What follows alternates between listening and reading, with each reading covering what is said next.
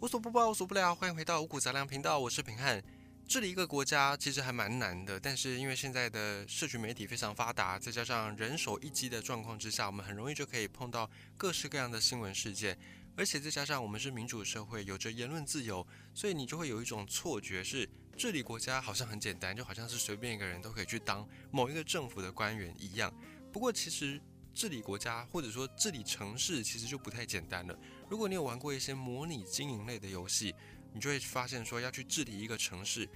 远从交通建设，再来近一点的到消防啦、教育啦，或者是警察资源啊，甚至是医疗资源等等，你要把方方面面都兼顾到好，做到没有一个市民可以抱怨，那个真的是非常非常的困难。所以更不要说，如果你是做一国的总统，那个要付出的心力也是非常的巨大的。但是你要经营一个国家很难，要摧毁一个国家却很容易，甚至那个容易的时间有点跟你要经营一个国家来比太不成正比了。在非洲，远在非洲就有一个国家，只花了十年的时间就被人家搞到支离破碎。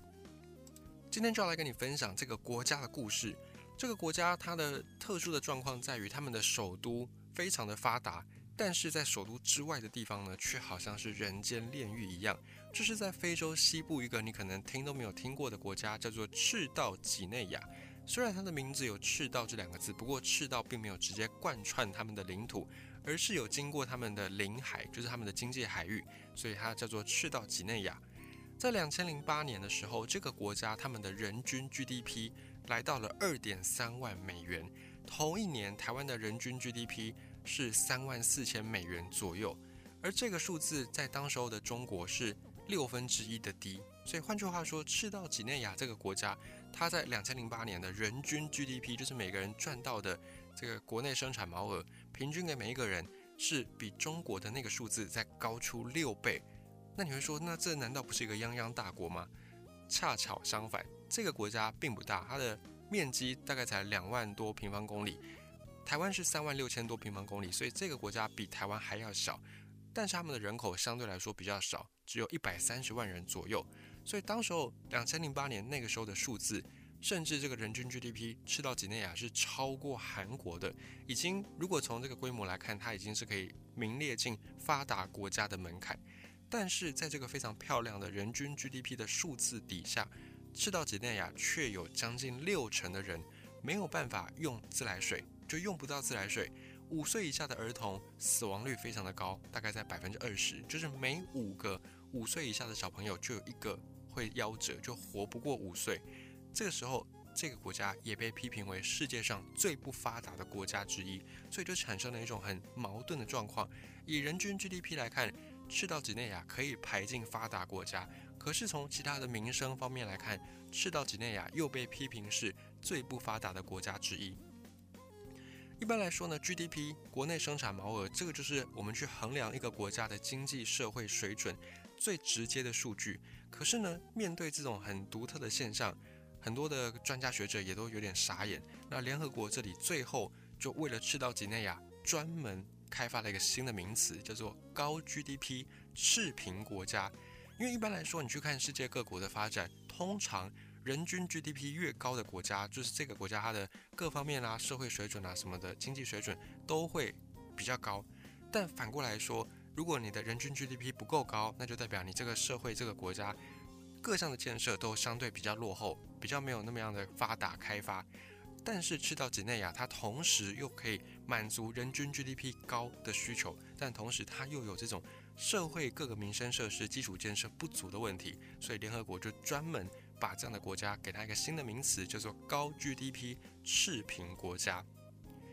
但是你要讲赤道几内亚的历史，你就必须要先讲到殖民史。什么是殖民史呢？现在的非洲大陆上，在过去很长一段时间呢，绝大多数都是被欧洲的列强给占领、给殖民瓜分的。你去看非洲地图，每个国家之间呢，有的时候那个国界线很笔直。相传就是当年这些欧洲列强在划分非洲土地的时候，就在地图上面用尺啦、用这些笔啦，直接从地图上面划分。所以很多非洲国家的国界线相对的笔直，据说就是这个原因。而非洲国家按照获利的程度来区分，你大概可以把在非洲殖民的几个国家分成不同的等级。比方说像英国、像法国，他们在非洲大陆上面并吞最多最多的殖民地，每一个国家就是英法两国，每一个国家至少都并吞了。现在来看的话，非洲大概有五六个国家那么多的规模，所以按照获利的程度来划分，英国、法国这两个国家是分到最多利益的。再来好一点的是比利时，然后再来是葡萄牙，再更次一点的是意大利，然后最后是西班牙。因为你去看那个殖民地图，西班牙在非洲的势力范围只有三个地方，而这三个地方又非常非常的小，三个地方加起来的面积可能还不如当时候英国占领的一个非洲国家那么样的大，甚至可能根本连十分之一都还排不到。所以西班牙在非洲获得的利益是非常非常少的。但是即便如此，西班牙在非洲殖民之前，它其实是非常强盛的一个国家。我们现在都会说英国是日不落帝国嘛，因为英国鼎盛时期，他们的殖民地、海外殖民地全球都有。那太阳在这样转，地球在转的过程当中，每一刻都会有太阳照在英国本土或者是英国的殖民地上，所以英国被号称是日不落帝国。但是这个名词最早是拿去形容西班牙的，就是西班牙在英国崛起之前呢，一直都是称霸的整个欧洲的航海史上的。所以最早的西班牙是被称之为日不落帝国，但是等到殖民非洲的那个时刻，就是在二战之前没有多久，西班牙的国力就逐渐的衰弱。到了二战的时候，非洲对西班牙来说已经占不到太多便宜了，所以这个日不落帝国才拱手让人让给了英国。不过即便如此，西班牙在非洲还是有留下一些根据地的，其中一块就是我们今天要分享的故事的主角赤道几内亚。赤道几内亚的地理位置在非洲的西岸，它的旁边就是大西洋，面积大概是二点八万平方公里。刚才有比较过，台湾是三点六万平方公里，所以它比台湾还要小。那在二零一八年的时候，该国人口有一百三十万人。可是这样的一个资源，你这样看上去好像蛮少的。对西班牙来说，他们也不想要放手，因为毕竟它也是一个海外殖民地。虽然肥肉不多，但至少还是有一些肉可以吃的。所以当时候在二战之后呢，西班牙继续由独裁者佛朗哥来执政。佛朗哥就非常希望能够保留这个在西班牙殖民帝国时代的遗产，也就是这个赤道几内亚的国家，认为说这是祖宗传下来的土地，一寸都不可以丢。但是在二战之后呢，全世界开始涌起了一股民族自觉的浪潮，受到美国总统罗斯福的影响，罗斯福认为说要民族自觉，导致很多过去在殖民地上面被奴役、被剥削的这些人，他们决定要站出来为自己的权益来发声。所以很多国家，很多现在我们看到的国家，就是在二战之后，慢慢的经过多项的抗争运动，最后才独立变成一个国家。其中赤道几内亚也不例外。所以后来，这位佛朗哥他们已经意识到，赤道几内亚终究有一天也不会是西班牙能够掌控管辖的，终有一天赤道几内亚的人民也会要求要独立。因此呢，佛朗哥就他就开始早点布局，他先开始去找代理人。这个在很多国家也可以看到，也就是虽然这个国家名义上已经独立了，但是他的执政者或者是他的掌权者是原本的殖民国。去物色出来的代理人，就是帮忙殖民国争取殖民国的权益。所以表面上来看，这个国家是独立了，但实际上面换汤不换药，掌权的、掌握资源的、掌管政治的，还是殖民国所亲选的、所挑选的这些代理人。所以弗朗哥他也觉得说，要维持西班牙在非洲的利益，就必须要在赤道几内亚扶持一个代理人，也就是我们所说的傀儡政权。而既然要找傀儡政权，它必定要有两项的标准，其中一项必须要对西班牙忠诚，因为呢，西班牙虽然它以前是被称之为日不落帝国，但是二战之后，西班牙的国力已经大不如前了，已经没有办法靠武力征服别人，已经没有办法靠拳头大小来去决定事情，所以呢，必须要在这边找一个对西班牙政府足够忠诚的人来控制。第二个点呢，是这个人必须要一定程度的不聪明，甚至要有点愚蠢，因为聪明的人不会想要受制于人，不会想要被当傀儡。如果你找一个非常有野心的人，绝对没有办法掌控他，就没有办法保证西班牙的利益。所以呢，弗朗哥就心想，要同时满足这两个条件，就必须要好好的挑选，才可以让他变成西班牙政府在非洲赤道几内亚的傀儡政权的代理人。那么西班牙官员当时候就按照这个标准挑来挑去，最后挑到了一个合格的人。但是这个合格的人，当时候看起来好像合格，不过从事后的这些事件发展来看呢，有一点太不够合格了。就是他虽然是合格，可是，在合格之外呢，又有点不太符合西班牙当时候所希望的这个目标跟结果。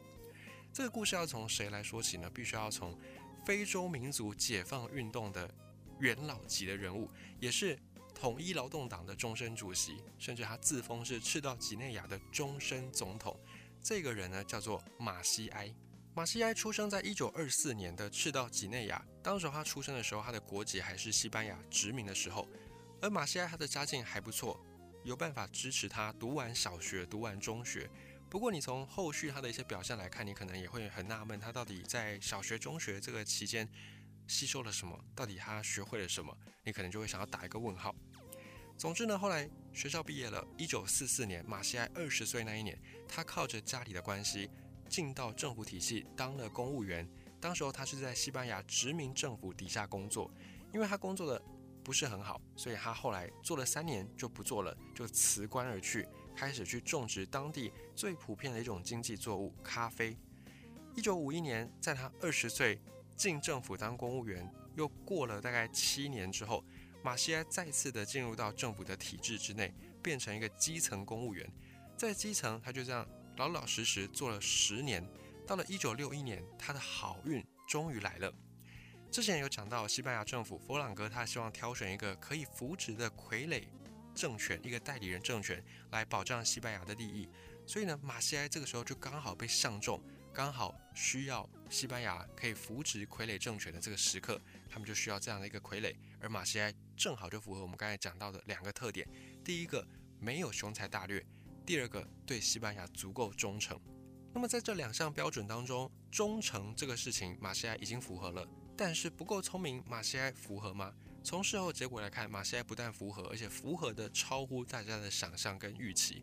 为什么这么说呢？因为虽然西班牙政府看中了马西埃，要让他当傀儡代理人，可是还是要走一些行政程序。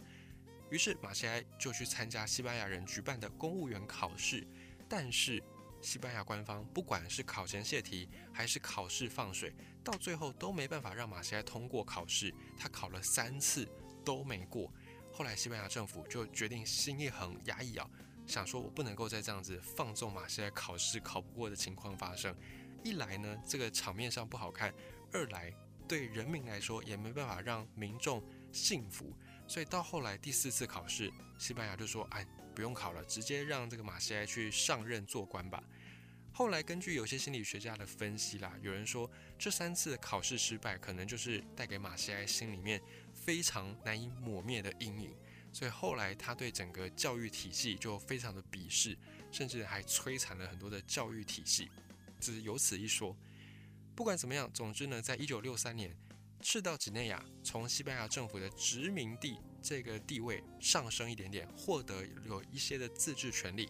然后在一九六四年，马西埃被任命为赤道几内亚的副总理，就是这个国家的第二号人物。到了一九六八年，赤道几内亚正式独立。